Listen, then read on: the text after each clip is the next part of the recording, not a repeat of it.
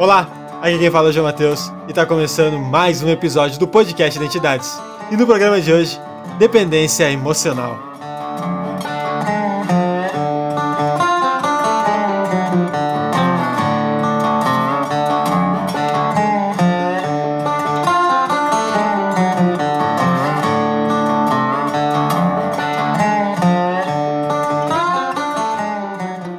Se você é capaz de ser feliz quando está sozinho, você aprendeu o segredo de ser feliz.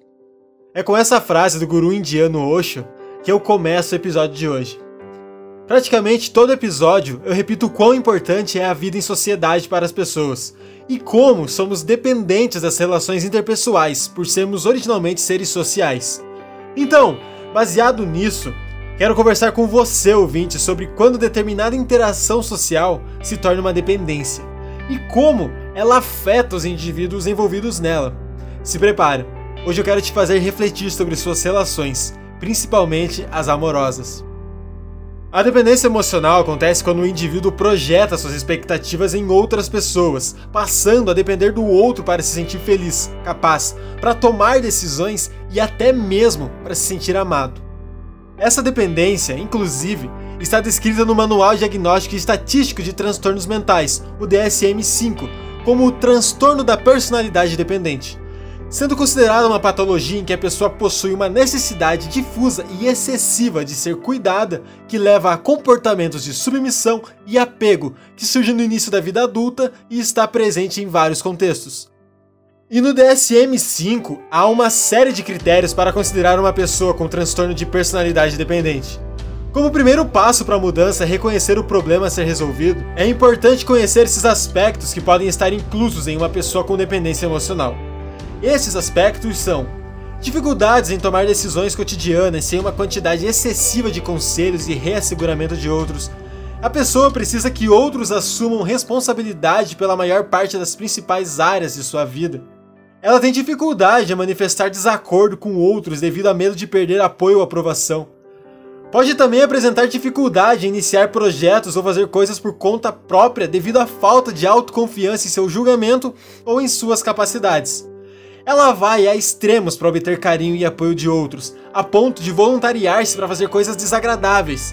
Também se sente desconfortável ou desamparada quando sozinha, devido a temores exagerados de ser incapaz de cuidar de si mesmo ela busca com urgência outro relacionamento como fonte de cuidado e amparo logo após o término de um relacionamento íntimo.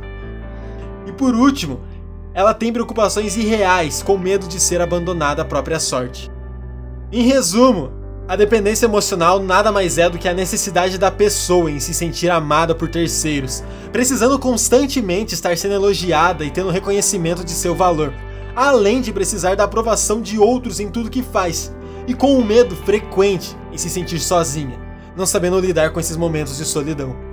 E à nossa volta, conhecemos inúmeros casos de pessoas que estão em situações de dependência emocional. Por vezes nós mesmos estamos e não nos damos conta. Mas calma, hoje pode ser o ponto de partida para você se dar conta de sua situação e mudar isso. A dependência emocional se manifesta por meio de padrões de comportamento. E é importante conhecer os sintomas desse problema e é importante conhecer os sintomas deste problema para saber identificar se você é dependente ou se convive com uma pessoa assim. Essas pessoas com dependência emocional costumam ter dificuldade para tomar decisões sozinho, por exemplo. Por mais que elas sejam simples, como escolher uma foto para postar no Instagram, o que pedir de lanche, entre outras coisas que são simples de se escolher, mas sempre buscam a opinião de outra pessoa para tomar a decisão, como se fosse um alívio na culpa ao decidir.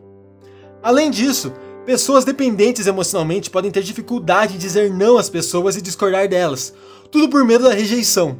Com isso, elas acabam se colocando em segundo plano, fazendo de tudo pelos outros com o objetivo de manter essa pessoa por perto, alimentando a dependência. É aquela pessoa que sempre falam que é a boazinha, que nunca nega nada do que pedem, se submetendo até a situações desagradáveis para ela mesma. Por vezes, tudo para manter determinada pessoa por perto, com medo de ser rejeitada.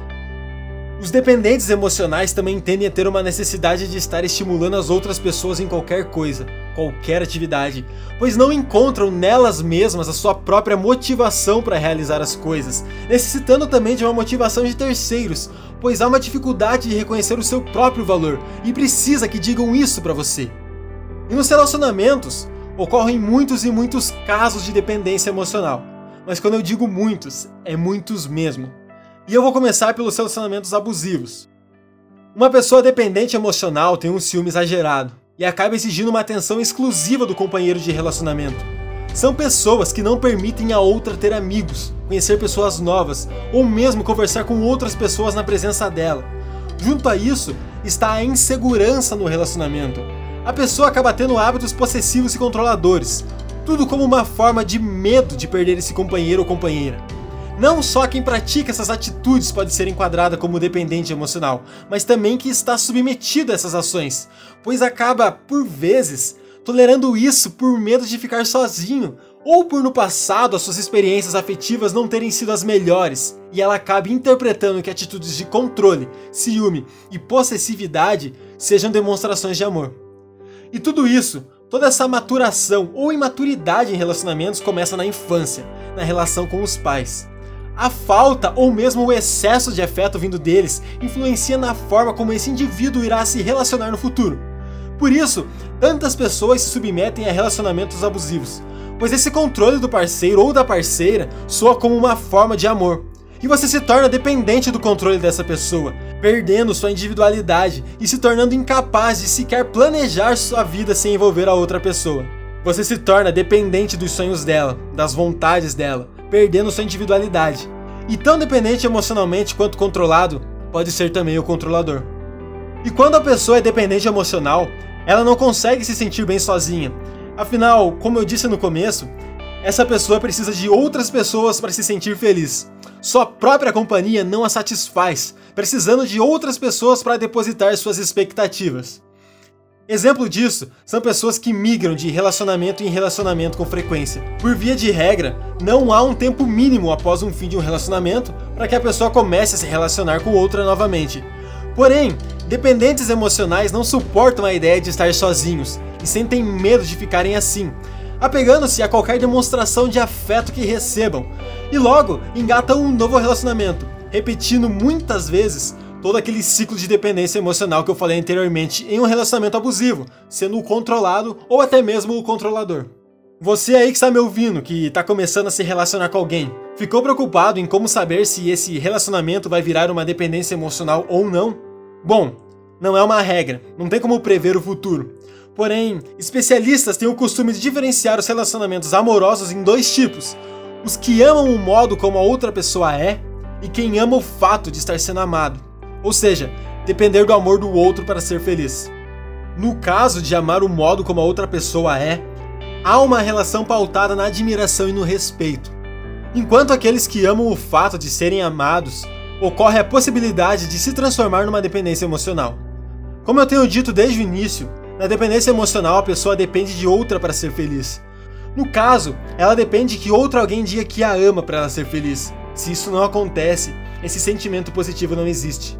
E é assim que começa aquele pula-pula de relacionamento em relacionamento, os jogos e tentativas para se tornar e continuar sendo amado. E isso independe de o relacionamento ser bom ou péssimo. Por isso, muitas pessoas ficam presas em relacionamentos abusivos. Dependência emocional.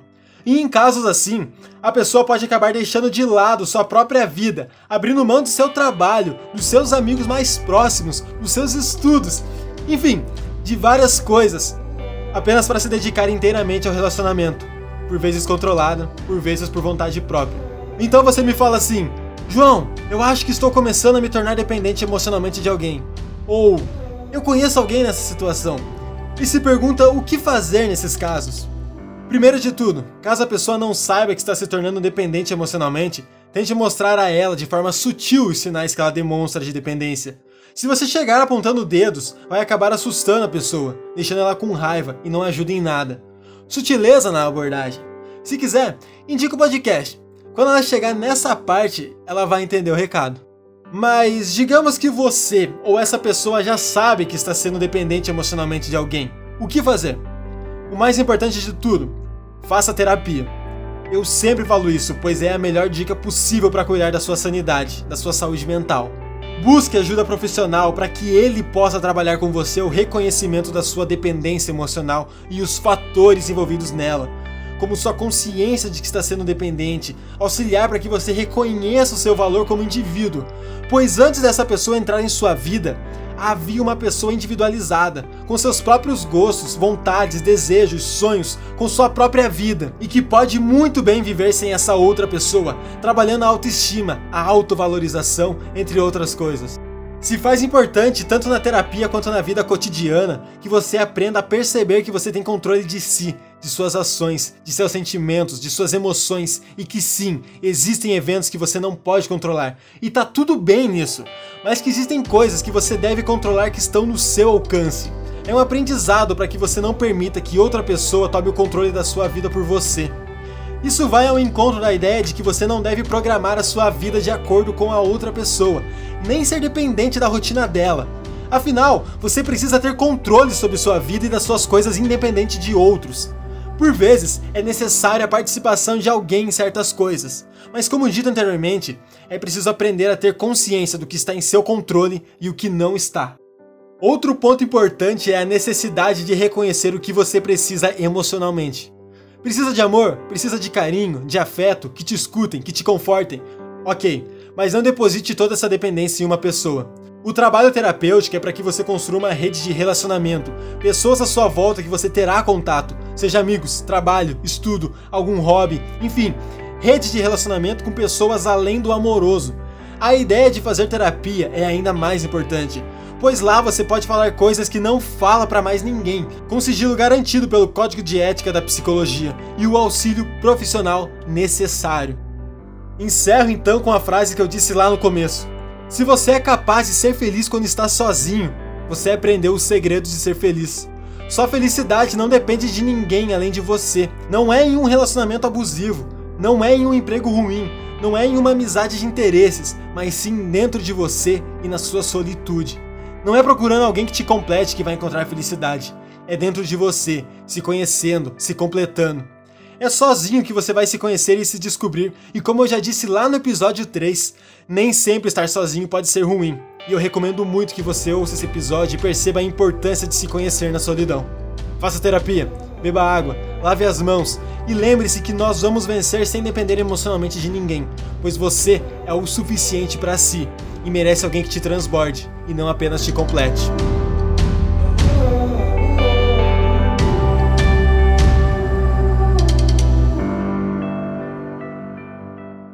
Para você que chegou até aqui, meu mais sincero agradecimento. Muito obrigado de todo o coração por ter acompanhado mais um episódio do podcast Identidades. Se quiser entrar em contato comigo, mandar um feedback, mandar uma sugestão, dar uma dica, sugerir algum tema, qualquer coisa, quer falar comigo?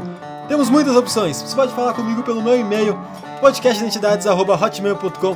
Pode falar comigo também pelo Instagram do podcast, arroba podcast.identidades. Agora nós temos uma página no Facebook, é só procurar lá também Podcast Identidades. Pode falar com a gente pelo nosso Twitter, arroba identidadespod, tudo junto. Caso queira me seguir e falar comigo nas minhas redes sociais pessoais, é arroba S, tanto no Instagram quanto no Twitter. Tem episódio novo toda terça-feira ao meio-dia, tanto no feed convencional quanto no YouTube. A única diferença é que no feed convencional você recebe um episódio atualizado, inédito, novinho, enquanto lá no YouTube você vai receber um episódio atrasado, um episódio antigo que a gente está lançando gradativamente.